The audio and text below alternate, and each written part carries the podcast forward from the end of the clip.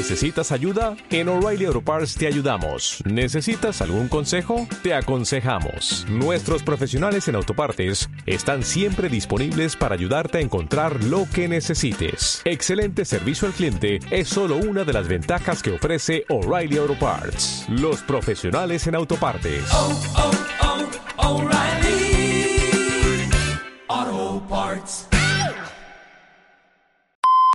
Dos países, dos continentes y un único sueño, poder ganar el Mundial. Argentina y Francia están en la final.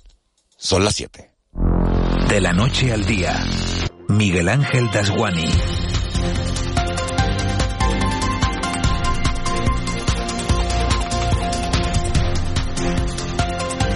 ¿Qué tal? Buenos días. El fútbol tiene 3.500 millones de seguidores en todo el planeta y es el deporte más seguido del mundo, aunque el objetivo final del juego sea algo aparentemente tan básico, tan sencillo como meter un balón entre tres palos. El fútbol es religión y es dinero. El fútbol son ilusiones, sueños y amistad, abrazos y lamentos.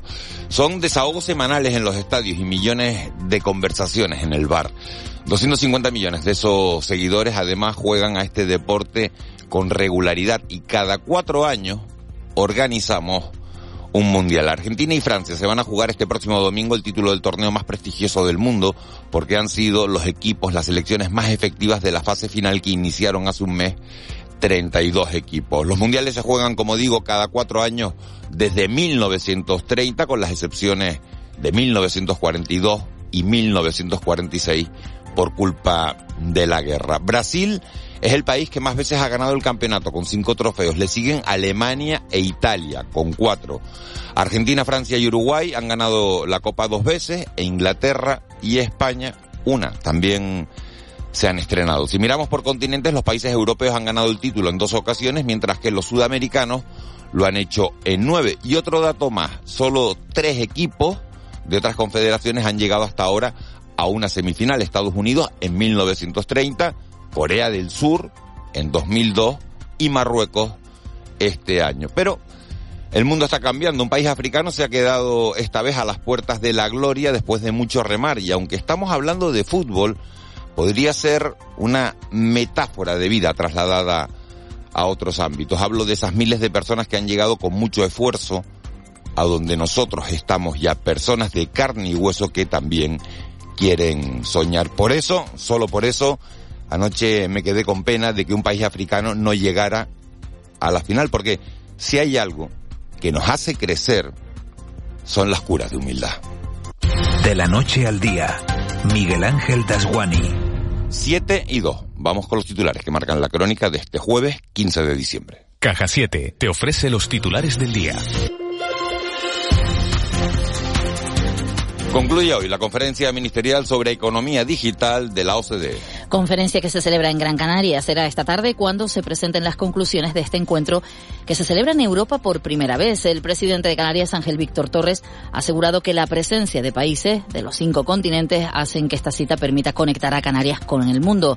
Torres también ha reafirmado la apuesta de su ejecutivo por la ciencia y ha dado un dato. La inversión en la Agencia Canaria de Investigación ha aumentado un 60% con el gobierno actual. Estamos trabajando para poner en reloj también la apuesta por la ciencia, por la investigación, por el desarrollo de nuestra tierra.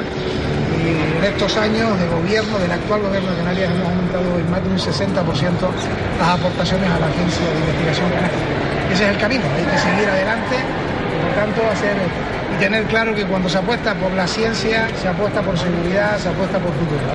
Y el gobierno de España se compromete con Canarias a actuar ante el aumento del precio de los billetes aéreos. La ministra de Transportes, Movilidad y Agenda Urbana, Raquel Sánchez, ha defendido que en el gobierno son conscientes de la subida registrada en los vuelos entre Canarias y la península y se ha comprometido a adoptar las medidas que sean necesarias ante esta situación. Sánchez contestaba en el Pleno del Congreso a una pregunta de la diputada de Coalición Canaria, María Fernández. Que los precios han subido de media un 18%, llegando en algunas rutas al 45%. ¿Sabe usted lo que supone esta subida de precios cuando se bonifica el 75% de descuento del billete? Pues que el dinero público se está tirando a la basura, o peor, está yendo a la cuenta de resultados de grandes aerolíneas.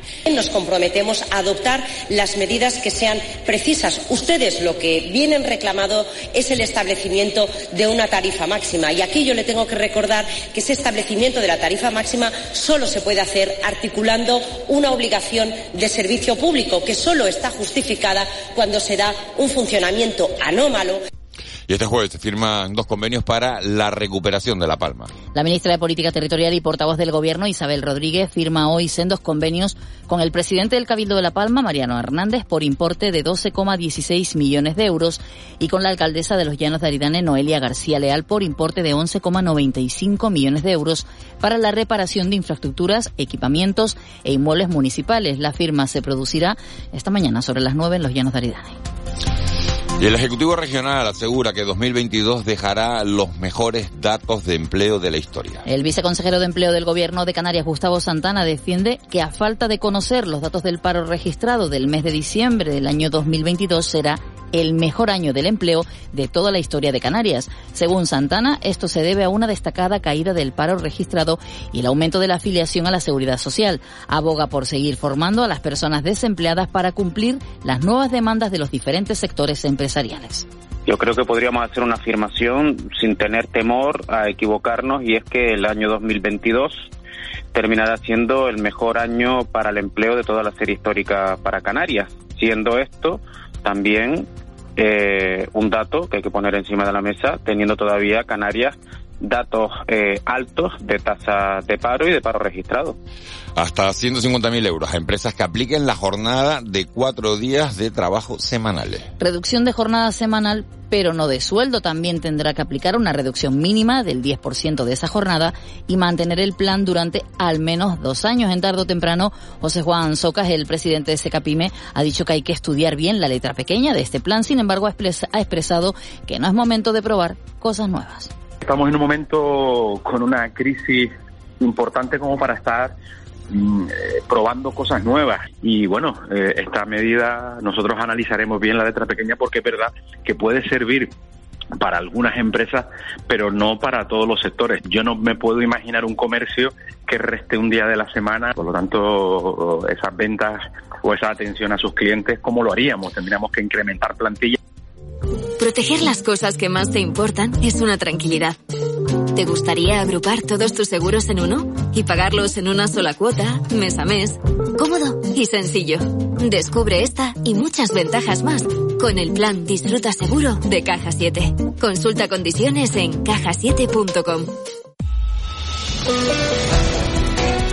7 y 7 minutos de, de la mañana de este jueves 15 de diciembre todo el mundo sabe ya que la final del Mundial de Qatar, y si no lo sabe se lo contamos nosotros, va a ser entre Argentina y Francia. Anoche Francia le ganaba 2-0 a Marruecos.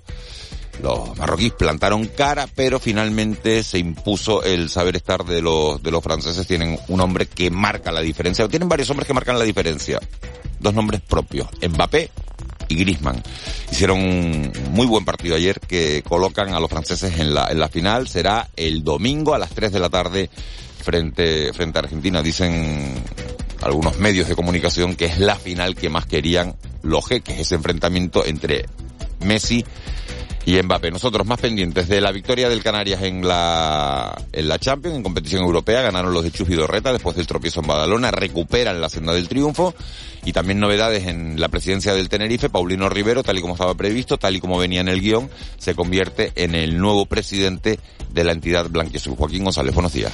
Hola, buenos días Miguel Ángel. Paulino Rivero es desde ayer nuevo presidente del Club Deportivo Tenerife, sucediendo así en el cargo a Miguel Concepción, que abandona la presidencia después de casi 17 años. Dentro de su proyecto, el objetivo principal que se marca Rivero es devolver al club a la primera división. El nuevo consejo, con el apoyo de los accionistas, plantea un proyecto a cinco años, un horizonte de cinco años. El primero, evidentemente, es el objetivo deportivo, ¿eh? porque estamos hablando de un club de fútbol. Y el objetivo deportivo es que en los próximos cinco años tengamos un equipo, el Tenerife en primera división.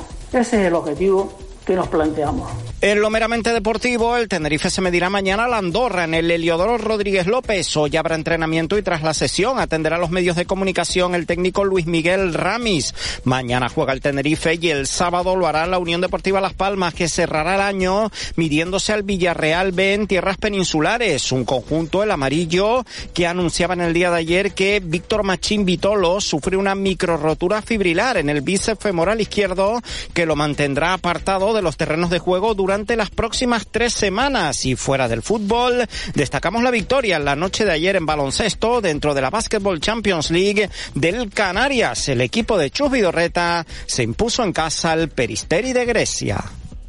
Regala vino, regala Navidad. En el gusto por el vino te lo ponemos fácil para que esta Navidad regales los mejores vinos. Adquiérelos en nuestra vinoteca en la calle San Sebastián 55 de Santa Cruz. Contamos con más de mil referencias de selectos vinos canarios, nacionales e internacionales, o en la tienda online con servicio a domicilio en 48 horas y sin coste en pedidos superiores a 50 euros. El gusto por el vino, la mayor vinoteca y tienda online de Canarias. Regala vino, regala Navidad.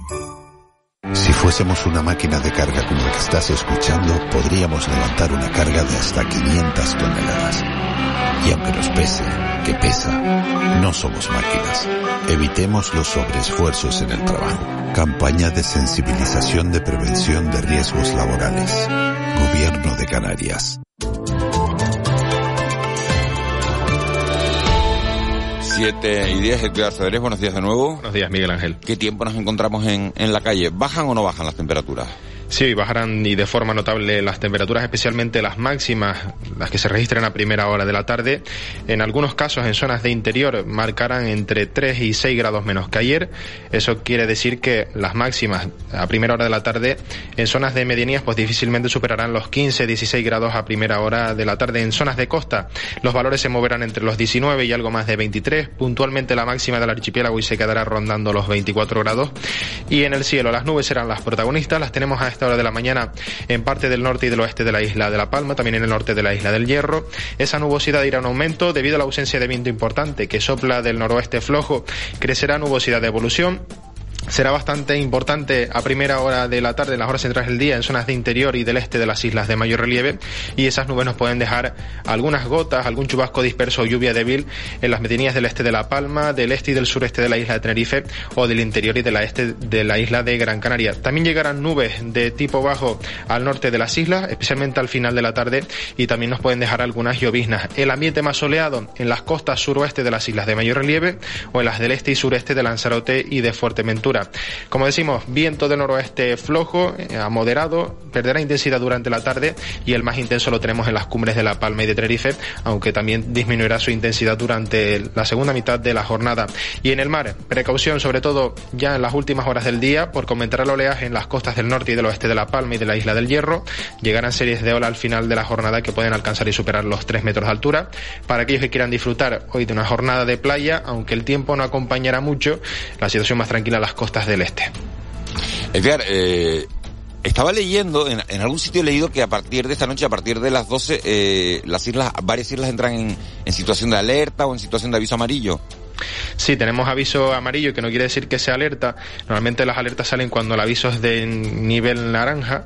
En principio vamos a tener eh, avisos de nivel amarillo en costas abiertas al norte y oeste de la isla del Hierro, de La Palma del Norte de Tenerife y también en las del oeste y norte de Fuerteventura, Lanzarote, porque mañana le, habrá oleaje de mar de fondo del noroeste, habrá entre mar de fondo y mar de viento, lo que se llama mar combinada del noroeste, que puede superar los 3-4 metros de altura, mal estado del mar propio de esta época del año y que está asociada pues a las perturbaciones que tenemos en el Atlántico. Edgar Cedres, muchísimas gracias por toda la por toda la información. Te vemos en la tele, ¿no? Te vemos ahora. Sí, sobre las 8 menos 10 más o menos. 8 menos 10, 8 menos 5, vale, perfecto. Un saludo, buen día. Un saludo, buen día. 7 y 13, parece que está la situación tranquila en el 112, en la sala operativa del 112, así que hacemos una mínima pausa publicitaria y nos vamos al contrapunto. De la noche al día, Canarias Radio. Canarias, centro del debate sobre la digitalización global con la Conferencia Ministerial de Economía Digital de la OCDE por un futuro digital sostenible e inclusivo. Del 13 al 15 de diciembre, Expo Melonera. Canarias, conectada al mundo. Ministerio de Asuntos Económicos y Transformación Digital. Gobierno de Canarias. Mientras pones la decoración de Navidad, también piensas en los mejores precios de Canarias. Malla de naranjas a 95 céntimos el kilo y langostino cocido a 7,29. Solo hasta el 18 de diciembre. En Hiperdino, desde siempre, los mejores precios de Canarias. ¿Qué tienen en común Cristina, Mercedes y Saúl? Aposté por empezar y emprender una nueva carrera profesional. Ahora me siento más preparada para el futuro. Que los jóvenes vuelvan al campo, que es donde están nuestras raíces. Empezar de nuevo. En Gran Canaria hay muchas personas como Cristina, Mercedes y Saúl. Por eso trabajamos por una isla de oportunidades en la que todos y todas puedan demostrar lo que llevan dentro. Cabildo de Gran Canaria. Regala vino, regala Navidad. En el gusto por el vino te lo ponemos fácil para que esta Navidad regales los mejores vinos. Adquiérelos en nuestra vinoteca en la calle San Sebastián 55 de Santa Cruz. Contamos con más de mil referencias de selectos vinos canarios, nacionales e internacionales, o en la tienda online con servicio a domicilio en 48 horas y sin coste en pedidos superiores a 50 euros. El gusto por el vino, la mayor vinoteca y tienda online de Canarias. Regala vino, regala Navidad. Si fuésemos una máquina de carga como la que estás escuchando, podríamos levantar una carga de hasta 500 toneladas. Y aunque nos pese, que pesa, no somos máquinas. Evitemos los sobreesfuerzos en el trabajo. Campaña de sensibilización de prevención de riesgos laborales. Gobierno de Canarias. De la noche al día, Miguel Ángel Dasguani. El contrapunto. Ángeles Arencibia y Juan Manuel Betencur. 7 y 16. Ángeles Arencibia, buenos días. Muy buenos días, Miguel Ángel. Juan Manuel Betencur, buenos días. Hola, muy buenos días. ¿Ustedes han notado el frío en la calle o no? Frío, frío no, pero eh, más fresco que Frío ayer. no. Pero más fresco que ayer tampoco. A lo mejor son cosas mías, ¿eh? Y de Edgar. No te sé decir porque... Claro, como ustedes no salen a la calle, ¿no? No, no, no, porque estaba ayer estaba, estábamos en- yo, estaba, yo estaba en islas distintas, entonces no, no, me, me resulta más difícil comparar, pero un poquito más de fresco, pero no, muy suave, muy suave. Bueno, pues como, como del tiempo ustedes no opinan eh, del, frío. de- de- del mundial. A ver, Ángeles. No, que el frío va por barrios aquí, Canarias. Claro. El frío va por barrio, sí, pero yo simplemente, yo no les digo que digan sí, he notado más frío. Digo, ¿ustedes han notado No, más frío? no. ¿Es sí o no? No. No. Vale. Ángeles. No, No, no, tampoco. no. Vale, pues ustedes no lo han notado. ¿Han notado que, que la gente ya no sigue el mundial o sí? ¿Con quién van ustedes en la final? El mundial se sigue menos, porque hay menos partidos. En la primera fase estábamos todos, había cuatro partidos cada día y estábamos un poco obsesionados y, y con, con, con, con la evolución de la competición. Ahora ya, lógicamente, la atención se centra cuando se disputa. ¿Argentina o Francia? algo. Yo prefiero a Argentina. Argentina. No por mucho, pero prefiero a Argentina. Ángeles. Pues mira, por llevar la contraria voy a ir por Francia. Sí, por Francia. Pero, que haya un poco aquí de dilema, ¿no? noto que les da ba- bastante igual. Bueno, vamos con los asuntos serios, con los asuntos más... El fútbol es serio de todas maneras, ¿no? Porque estábamos hablando de que 4.000 millones de personas pueden ver la final. No, si, si- si me repite- me- si la pregunta me la haces Messi o Mbappé, entonces digo Messi con más claridad todavía. Y por eso quiero que gane Argentina. Esa es la... la Esa, esa es la razón. Eh, ¿Y por qué no quiere la gente que gane Marruecos? Que anoche la gente iba más con Marruecos que con, Pues- con Francia que con Marruecos, fíjate. Pues yo iba con Marruecos, ¿eh? Tú ibas con Marruecos, sí. sí, Sí, sí, sí. Yo también, iba ¿eh? con, iba con Marruecos por aquello de, del chico, ¿no? Y por, por eso, de- por aquello de, de, de lo histórico que habría sido, ¿no? Pero sí, pero hizo un sondeo entre amigos en los WhatsApp, en los grupos estos de WhatsApp, y, y la gente no estaba muy con Marruecos, ¿eh? A mí Marruecos no me gusta su propuesta futbolística o no me gustaba hasta ayer, porque ayer la verdad es que Marruecos hizo un gran partido y además hizo un gran partido plantándole cara a una selección tan potente como la actual campeona del mundo. Sin embargo, todavía tengo tenía el re- y tengo un poco el recuerdo del un poco del- de la racanería de, de- de- de Marruecos en el en el partido contra España que supuso la eliminación de la selección de Luis Enrique. Eh, vamos a dejar a un lado el mundial, vamos con los asuntos que, que más nos atañen, que más nos pueden cambiar la, la vida, desde luego, a, a todos. Reunión de urgencia hoy en el Tribunal Constitucional. ¿Por qué se reúnen? ¿Para qué se reúnen? ¿Y es necesaria esa reunión? Juanma Betancourt. Bueno, mm, se reúnen para debatir un recurso de amparo que ha presentado el Partido Popular, con el cual intenta bloquear la tramitación de la eh, de la reforma legal a través de la cual el gobierno quiere elegir a dos magistrados del Tribunal Constitucional, con lo cual el Constitucional quiere decidir hoy si es competente para frenar una reforma del propio que, que permite la elección de miembros del propio constitucional. Es una cosa muy curiosa. Esto no tiene precedentes en la democracia española. ¿Por qué lo digo? Porque el, el Tribunal Constitu- Constitucional es el intérprete de la Constitución española, perdón por la redundancia, y por tanto es quien eh, dictamina si una ley en vigor cumple los preceptos constitucionales o no. No, Lo una que- ley a priori. Lo que nunca ha, ha ocu- ha ocurrido es que el Constitucional interfiera en el proceso legislativo, que es lo que se está dando en esta ocasión. Y luego hay otro detalle llamativo, que es que esta reunión de urgencia convocada 24 horas antes eh, tampoco tiene precedentes, porque los recursos de amparo suelen pedir decisiones cautelares, pero el Constitucional siempre las ha ignorado. Y hay un ejemplo muy cercano a nosotros, que fue que Alberto Rodríguez, el diputado de Podemos condenado, pidió la suspensión cautelar de su condena al, al Constitucional mediante un recurso de amparo hace nueve meses. Todavía está esperando. Todavía está esperando. Y sin embargo, esta la han convocado al día siguiente. Y busque, compare y se encuentra algo mejor, llame al Tribunal No, y, ta- Constitucional. y quizás también estaría bien eh, contar un poco el relato de, de cómo hemos llegado hasta aquí. El Consejo General del, del Poder Judicial debía haberse renovado hace cuatro años. Ese proceso, como sabemos, está bloqueado.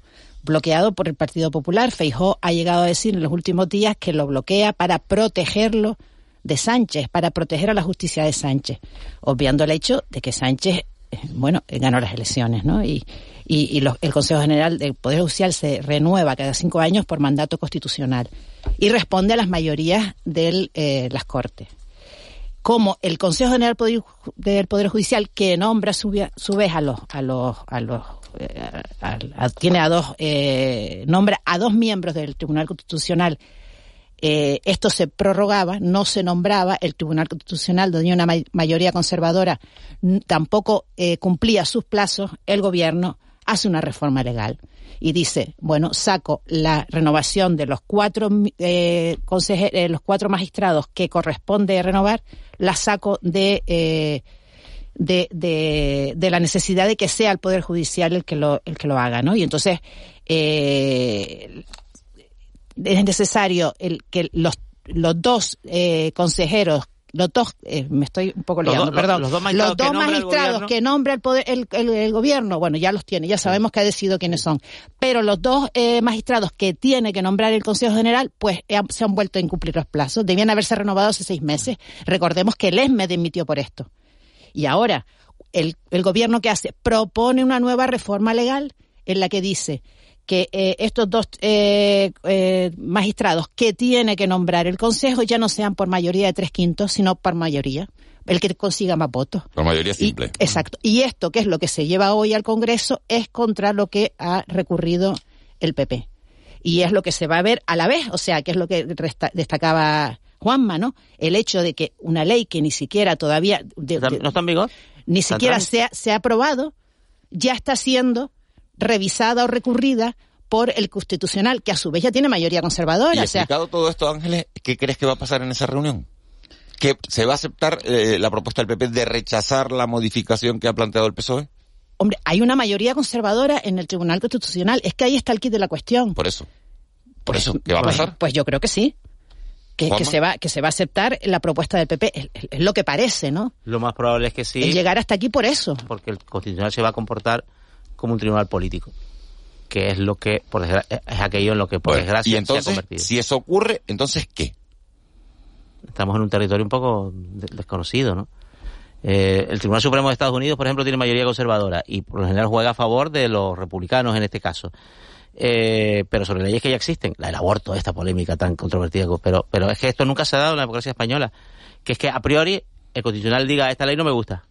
Mm, eso nunca ha ocurrido, porque es que no está en sus competencias. Eh, basta con leer la Constitución española y la ley orgánica del Tribunal Constitucional. Eh, es muy claro. Es que el, el Tribunal Constitucional, aunque se llama tribunal, ni siquiera forma parte del Poder Judicial. Eh, porque su función, que no es una función mm, pequeña, es vigilar la constitucionalidad de las normas, tanto las estatales como las autonómicas, pero no hacerle el caldo gordo a ningún partido, ni sobre todo eh, jugar al parlamentarismo, porque no es su trabajo. Bueno, pues eso es lo que va a ocurrir hoy en el Tribunal Constitucional. Lógicamente, los servicios informativos de esta casa, nosotros mismos vamos a estar pendientes. Lo que pasa es que acabará el programa sin que haya una decisión por parte del Tribunal Constitucional. Se lo vamos a contar en, en Canarias Radio, se lo vamos a contar a lo largo de, de todo el día. Y mañana, a esta misma hora de la mañana, analizaremos lo que haya ocurrido en esa reunión de urgencia que marca hoy la actualidad política y judicial en, nuestro país, esa reunión que va a tener lugar en el Tribunal Constitucional. Nosotros nos metemos de lleno con los asuntos que nos tocan, bueno, eh, igual de cerca, pero los, que tenemos más cerca, ¿no? Y hoy hemos querido hablar con Juan Carlos Lorenzo, que es el coordinador de, de SEAR en Canarias, porque eh, sigue sin resolverse la situación de esos tres eh, migrantes, tres polizones, fueron considerados al principio como polizones, eh, luego como migrantes que han pedido eh, asilo al llegar a Canarias. Ya saben que ustedes que, que cubrieron una distancia de 4.000 millas náuticas saliendo de eh, de lagos en, Nigeria y llegando hasta, hasta nuestro archipiélago escondidos en lo que se denomina la mecha del timón, que es una cavidad que hay en la parte superior del timón de, de, los barcos. Vamos a hablar con él de, de, este asunto y de otros que afectan a la, a la inmigración irregular. Juan Carlos Lorenzo, muy buenos días. Hola, buenos días, eh, ¿Se sabe algo de la situación de estos tres migrantes? Porque hemos oído en las últimas horas declaraciones de, de uno de ellos, eh, declaraciones que ponen eh, los pelos de punta de cómo hicieron esa, esa travesía y, cómo llegaron a Canarias diciendo que, bueno, pues que la comida se les cayó al agua prácticamente al empezar y que, y que tampoco tenían demasiada agua que beber, ¿no? Sí, digamos, estamos hablando de una situación pues relativamente excepcional porque porque no es lo habitual que las personas lleguen en ese tipo de condiciones Creo que en los últimos cuatro años han llegado 19 personas como polizones, pero en la pala del timón, en condiciones tan arriesgadas, pues no suele ser tan habitual. Es verdad que todo lo que fueron los comienzos para, para los, o sea, me refiero los preparativos que, que, tenían, ¿no? Para poder subsistir durante esa travesía de 11 días del lago al puerto de la luz, pues se le truncaron casi al inicio, ¿no? A la hora de perder sobre todo el agua. Y, y también tenían alimentos que se procesan con agua, ¿no? que se disuelven en el agua y, prácticamente no pudieron, pudieron alimentarse de manera correcta. Yo creo que la buena noticia de todo esto, dentro del drama que se ha vivido, es que las, tres personas han solicitado asilo, se les ha admitido a trámite su solicitud de protección internacional y en estos momentos se encuentran acogidos en dispositivo de acogida y esperando de alguna manera que el Ministerio pueda resolver su solicitud para lo cual pues va, a pasar algo de tiempo, especialmente en el procedimiento de urgencia.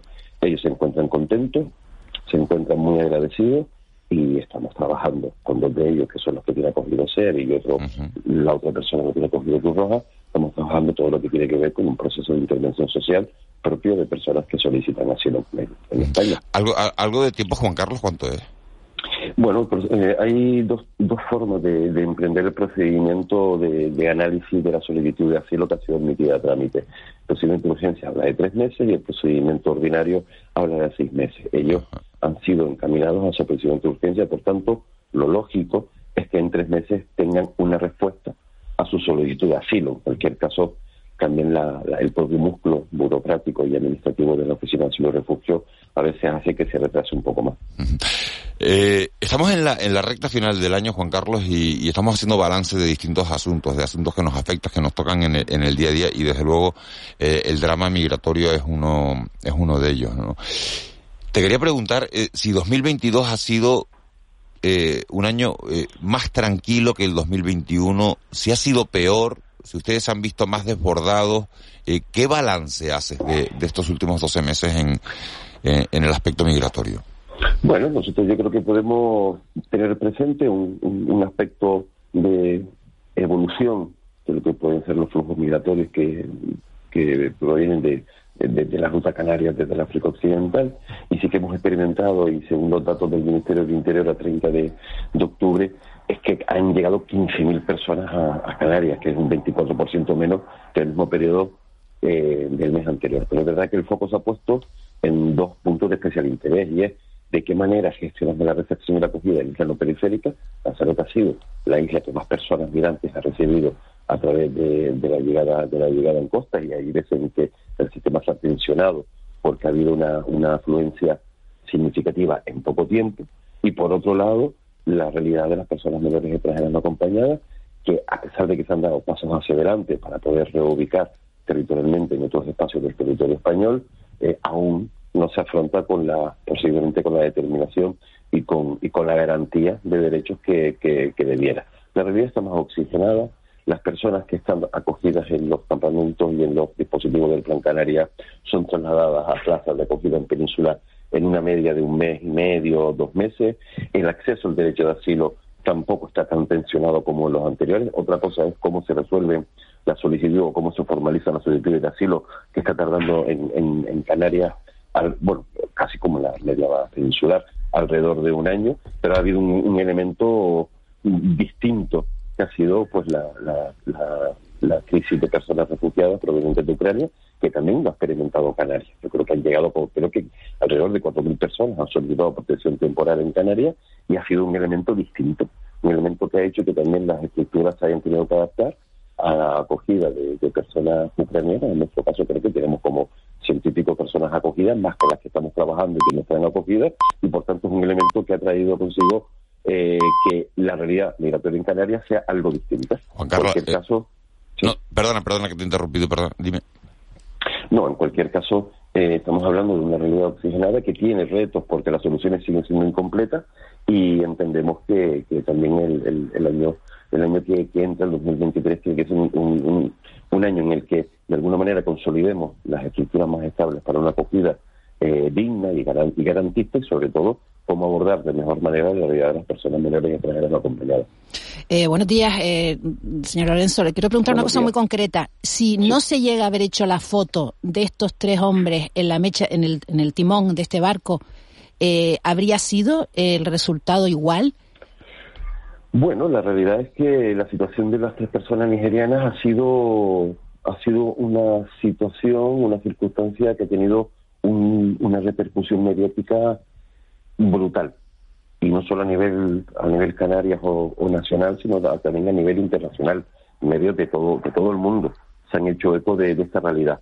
Que podría haber sido igual o no pues a lo mejor es difícil saberlo pero en cualquier caso sí que tengo muy claro o sí que tenemos muy claro desde las entidades que trabajamos con personas que solicitan asilo personas refugiadas es que había motivos más allá de la repercusión mediática para que esas personas pudieran acogerse y no fueran devueltas a su país de origen. Es decir, motivos incluso de razones humanitarias, dada la, la, tragedia y, el riesgo asumido y el deterioro mental y físico, emocional sobre todo, pero también físico, que una, que una situación y un tránsito de ese tipo ha acarreado en, las personas que lo han experimentado y lo han sufrido.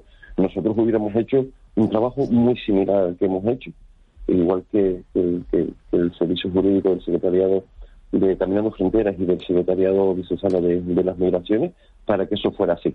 También es verdad que ha habido muchos apoyos y ha habido una, una incidencia ¿no? mediática en defensa de esta realidad que posiblemente lo que haya hecho es que se haya tenido, o, al menos haya sido analizada con un poquito más de tiempo. Señor Lorenzo, buenos días. Eh, el Ministerio de Migraciones ha anunciado y ha iniciado un proceso, vamos a decir, un poco de, de cierre de instalaciones de acogida a inmigrantes, incluidas en ese plan Canarias al que usted aludió hace unos minutos, eh, hasta incluso hasta del 84% ha dicho de las plazas disponibles, porque porque se está produciendo los traslados a la península y demás. Y ¿Le parece un poco que esta es una medida razonable, acorde con, con, la realidad y con las necesidades de acogida de, de estas personas en, en, suelo canario ahora mismo? Sí, en un momento dado, si recordamos, el Plan Canarias, al final del año 2019, solo habían creo que alrededor de 70, 72 plazas de acogida humanitaria, de humanitaria en Canarias. El Plan Canarias entra en vigor y entra en funcionamiento de aquella manera también y con, y con condiciones porque no eran las más las más adecuadas, sobre todo para la unidad de las personas, allá por el tercer trimestre del año 2000, 2020, si no me si no me equivoco. Y, y, se ha tenido que adaptar a la realidad, es decir, en un primer momento se habla de 7.000 plazas, también en una realidad en la que llegaban a Canarias por más de 23.000 personas anuales, eh, se ha ido moderando y se ha ido adaptando a, este, mantener estructuras estables, cerrar para arreglar y poder corregir estructuras que, estaban pues, deterioradas y que eran muy provisionalísimas y se ha adaptado a esa realidad. Eh, eh, los datos que normalmente el Ministerio facilita con respecto a personas que se encuentran acogidas en, este, en estos momentos o con cierta actualización de datos en Canarias normalmente habla de no más de 2.000, 2.300, 2.500 personas. Eso significa que los dispositivos hasta 7.000 plazas no son necesarios. Hay que adaptarse a esa realidad y sobre todo yo creo que hay que reorientar la acogida a espacios mucho más amables, mucho más, mucho más digno y sobre todo no tan masificado o no tan dimensionados el número de plazas. Es muy difícil trabajar en un recurso que tiene 1.500 plazas. Es, muy difícil, más allá de la contención o situaciones básicas, y a veces de aquella manera. Por tanto, reorientar, disminuir el número de plazas, yo creo que también es eh, equilibrado y, trae consigo cierta solidaridad territorial de las personas llegan, son recepcionadas, son acogidas y luego son trasladadas a otra plaza dentro del territorio español. Me parece que puede ser una buena medida, siempre y cuando dé cabida a las necesidades de recepción y acogida que podamos tener. Eh, eh, señor Lorenzo, una última cuestión antes de despedirlo, porque lo tenemos que despedir ya. Eh, Nos dice, se, se, se, está hablando de oxigenación, de que llegan menos migrantes, y fíjense, en las últimas dos semanas nos dice un oyente 54 muertos. Entiendo que se refiere a esas dos pateras que permanecen desaparecidas cerca de nuestras costas, ¿no? Sí, yo creo que... que ¿Se puede dar por muertos a esas personas? Eh, son personas desaparecidas, pero pero realmente son personas que, que, que, han fallecido. O sea, es, muy altamente improbable que esas personas puedan, desgraciadamente, eh, aparecer y, y, tener una buena noticia de que siguen de que siguen entre nosotros. La realidad es que la ruta de Canarias, además de seguir siendo estable y sigue siendo intensa, también está asumiendo un dramatismo del todo intolerable. Los datos de la Organización Internacional de Migraciones hablaba que en el año 2021 y lo que llevamos 2022, más de 1.500 personas desaparecidas, otras organizaciones desaparecidas no fallecidas, que nos costen, y luego los naufragios invisibles. Yo creo que es importante visibilizar y no acostumbrarnos ni normalizar que la ruta migratoria a Canarias genera muerte. Tenemos que revelarnos ante eso y seguir abogando por vías legales y seguras que haga que la gente no se siga jugando la vida en el mar como lo está haciendo. Juan Carlos Lorenzo, coordinador de, de SEAR en Canarias, muchísimas gracias por habernos hecho esta radiografía y por habernos aportado la, última hora de la situación tanto de, estos tres migrantes como, bueno, pues como de estas pateras que, que permanecen, que permanecen desaparecidas. Muchísimas gracias. Buen día. Gracias a ustedes. Buen día. Siete y, y 36 minutos. Nos vamos a ir con nuestro siguiente protagonista ya de la mañana. Nos vamos a ir hasta la isla de Fuerteventura a hablar con su presidente, pero antes contarle que se ha producido, sobre todo si están ustedes circulando por Santa Cruz de Tenerife, un accidente al final de la Rambla de Santa Cruz, la que se conocía como la Rambla de General Franco, a la altura precisamente de ese monumento que se quiere derribar de ese, ese monumento de, de Franco. Al parecer es un accidente entre una moto y una guagua. Eh, lo cierto es que en dirección hacia la avenida hacia la avenida Francisco Larroche se están originando importantes retenciones de tráfico. Como es una hora de salida para los colegios y para, bueno, para moverse por la ciudad, para ir a los puestos de trabajo, eh, se los decimos, si pueden evitar esa zona, evítenla en la medida de lo posible porque hay un accidente llegando a la avenida de Anaga en, en esa rambla de, de, Santa Cruz a la altura de, del monumento a, Franco. Siete y 37 minutos de, la mañana nos vamos hasta Fuerteventura para hablar con su presidente, Sergio Lloret, presidente del Cabildo y presidente de, de la FECAI, de la Federación Canaria de Islas. Muy buenos días. Buenos días, Miguel Ángel, y a todos los que nos escuchan, ¿qué tal? Hablábamos hace poco eh, y no, no sospechábamos, hablábamos a cuenta de esa votación de, Dreamland, de, de, esa ciudad del cine que, bueno, que, que, ha iniciado su trámite para ser instalada, para instalarse en, en la isla de Fuerteventura y resulta que había una discrepancia de voto que, que votaban distintos eh, los miembros del equipo de gobierno del Cabildo de Fuerteventura y eso ha desencadenado eh, que, bueno, no sé si eso ha desencadenado, pero lo cierto es que 48 horas más tarde eh, usted ha cesado a los siete consejeros de, Coalición Canaria de, de, su equipo. ¿Hace, eh, lo cesa pensando en, en el bien de la isla, en el bien de los majoreros? ¿Pensando en, en las próximas elecciones? ¿Lo hace pensando en la estabilidad de la institución? ¿Por qué lo cesa? Bueno, no sé qué, información le han transmitido, pero desde luego no ha sido por el Dreamland. Yo entiendo que ahora quieran buscar excusas. Coalición Canaria, su secretario insular y los propios consejeros. es lo que dijeron ellos ayer en una rueda de prensa. ¿eh? Bien, bien, sí, sí, efectivamente. Bueno, pero nada, nada tuvo que ver porque no, no fue hace 48 horas el pleno del Dreamland. Yo creo que fue hace ya casi dos semanas y lo dejé claro que me, bueno, sí, sí que me pareció desde luego un bandazo absoluto en temas importantes para, para la isla porque cuando vamos cuando decidimos dejar ese asunto sobre la mesa, todos estábamos de acuerdo, tanto Coalición Canaria como Partido Popular y, Asambleas Municipales de Fuerteventura, que sí queríamos el DILNA. Ya en ese momento planteamos dudas respecto a las alternativas consideradas. Bueno, yo como responsable de ordenación de ti lo dejamos sobre la mesa, di traslado al, al, al órgano ambiental de, de Fuerteventura y eh, nos dio la razón. Cuando se complementaron las alternativas, se ponía en marcha el expediente donde lo único que se aprobó, y yo creo que eso es importante recalcarlo, aunque quieran transmitir eh, otra cosa, es reconocer el interés insular de esta actividad en Fuerteventura y el procedimiento determinará su localización, que después de esa localización que en absoluto tiene por qué, no está condicionada que sea la que propone el promotor, en absoluto, eso será el resultado del trámite.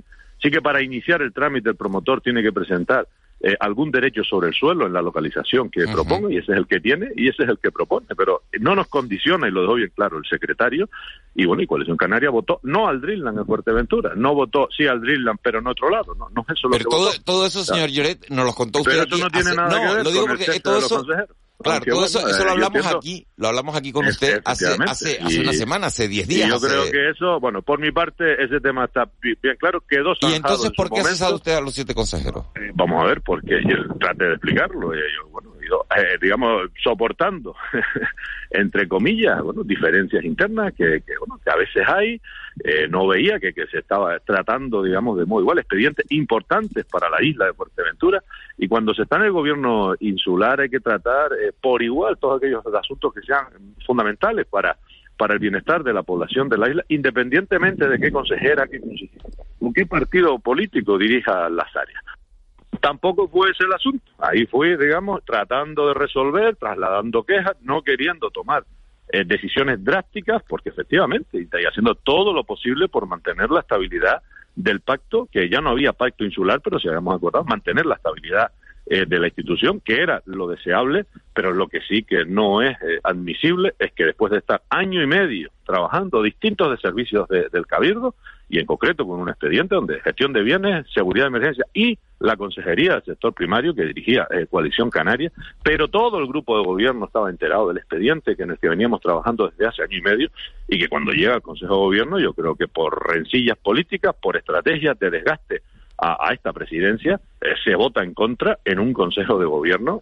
Yo incluso respeté eh, y respeto la abstención que tuvo el Partido Popular sobre una cuestión que se puso sobre la mesa, que bueno, el, informe técnico hacía constar que la tasación no estaba actualizada, porque el retraso de- del expediente, que tiene una validez de 12 meses, había hecho que ya eh, desde hacía unos meses, desde se hubiesen pasado unos meses, se pidió un informe complementario, puesto que no tenía, ya, bueno, ya concluye que no tenía en absoluto ninguna trascendencia. No obstante, entiendo que por ese motivo una abstención, pero un voto en contra, yo creo que tenía más una, una intencionalidad política de desgaste, de bloqueo a un expediente que no es el más importante, desde Sí. luego, pero que es importante para la isla de Fuerteventura y, pero sobre todo, quiebra la confianza de, de un presidente en su consejo de gobierno y en unos consejeros que te votan en contra. Yo creo que eso es completamente inadmisible, ¿no? Un voto en contra sin motivo alguno, sin motivo alguno más que el, el intento de desgaste. Y bueno, no es fácil, hay que meditarlo, pero si sobre eso se vota en contra, ¿cómo vas a seguir adelante con, con un grupo que no quiere estar contigo y que, y que bueno, que, y que trata de bloquear acciones que coordinamos desde hace más de año y medio?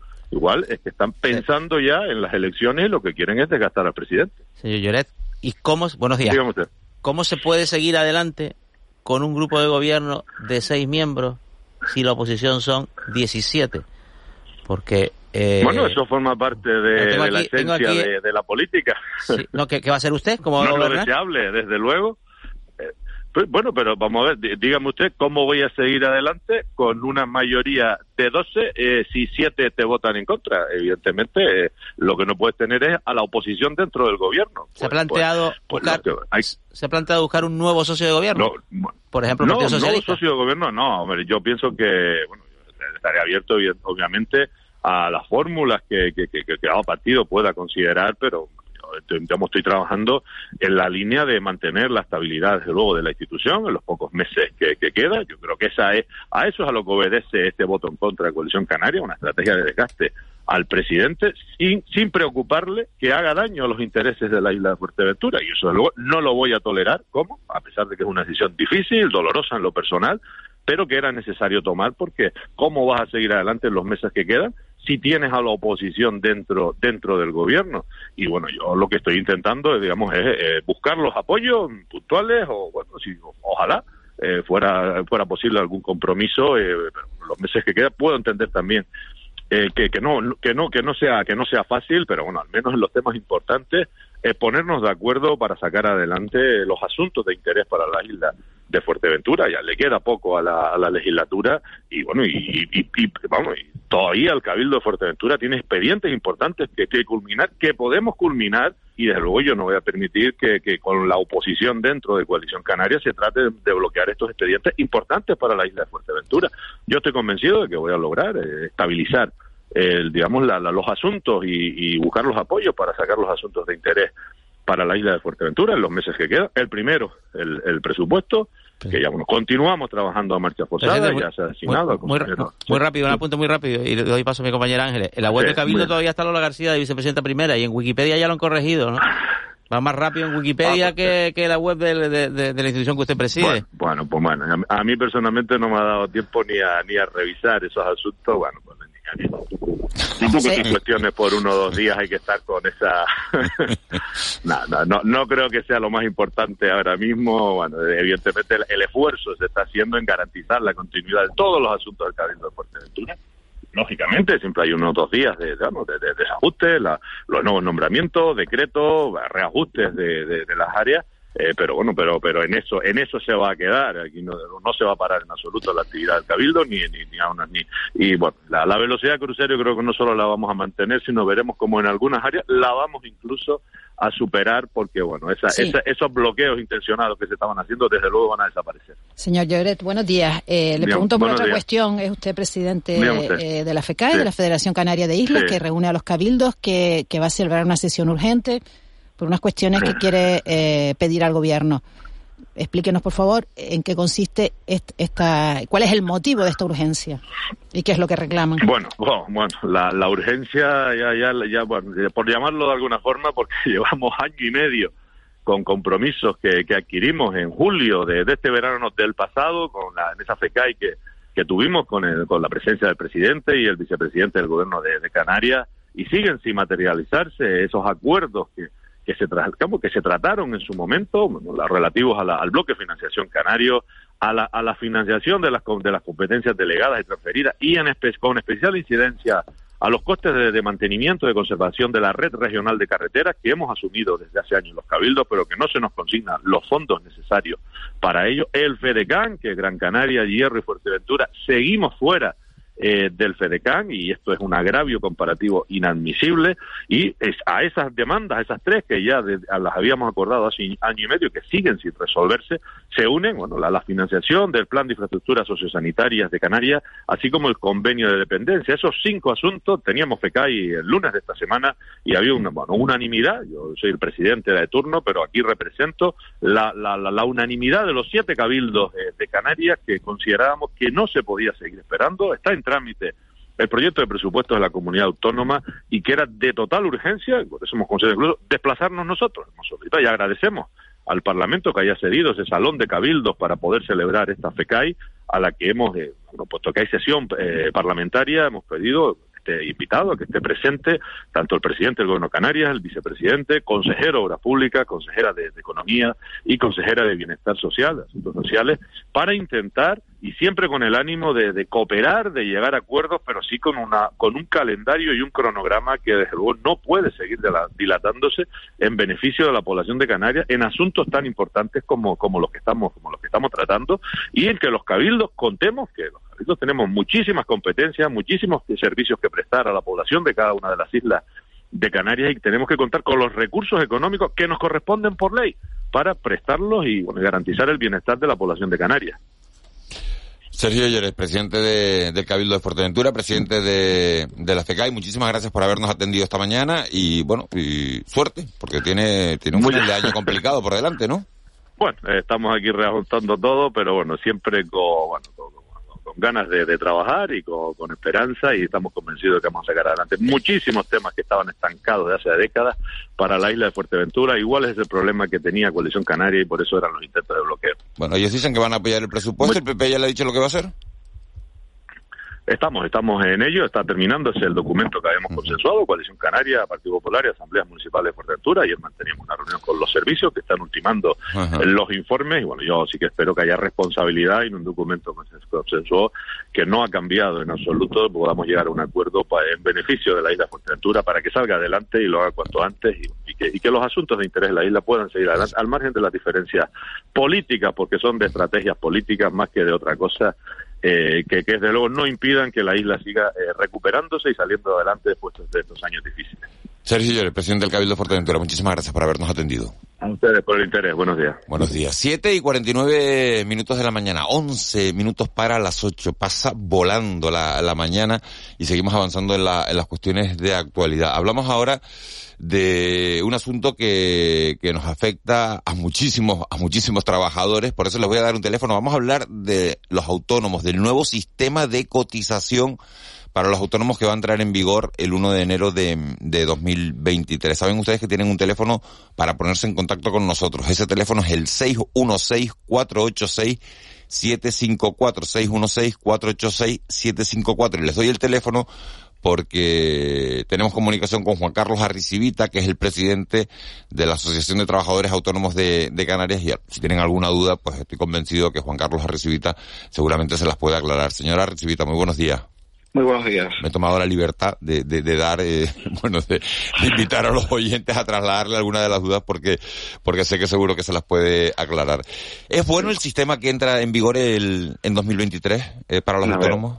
Por tramo, un eh, sistema de cotización por tramo. Efectivamente, vamos a ver. Vamos primero al inicio, ¿no? Pues estamos hablando de que esto es un mandato de la Comisión Parlamentaria del Pacto de Toledo, en lo cual eh, eh, indicaban en su articulado 4 y 5 la obligatoriedad de ir buscando un modelo en el cual los autónomos cotizasen por, por sus ingresos. Eh, se ha llegado a un acuerdo. Han sido unas negociaciones muy duras porque hemos estado más de 13 meses negociando eh, las diferentes propuestas encima de la mesa y dentro de las propuestas que hubieron encima de la mesa eh, ha sido la mejor con diferencia. ¿Qué es la mejor? Eh, no, eh, pero lo bueno que tiene es que inicialmente se han estipulado eh, una propuesta nueve años, en la cual con 15 tramos a tres años revisable y en función de cómo vaya la situación, pues podremos ir viendo, modificando en función de lo que haya. Pero hay que recordar que eh, hubieron propuestas encima de la mesa que eran muy, eran muy fuertes porque eran unas subidas eh, muy, bueno, eh, hablábamos de triplicar y cuatriplicar la cuota actual que se estaba pagando en estos momentos. O sea, era más bien con un afán recaudatorio que, una modificación del RETA para, para mejorar las, las, condiciones de los autónomos. Estamos moderadamente contentos. Se ha aprobado, pues, eh, sin ningún voto en contra en el Congreso de los Diputados y, ahora vamos a ver a partir del 1 de enero cómo va funcionando y, las mejorías que van a llevar. Eh, dice usted que está moderadamente contento. Yo le he oído decir que el 66% de los autónomos canarios van a pagar menos, que el 14 o el 15% van a pagar algo más y que el 25% restante se queda igual. ¿Mantiene usted esa cifra?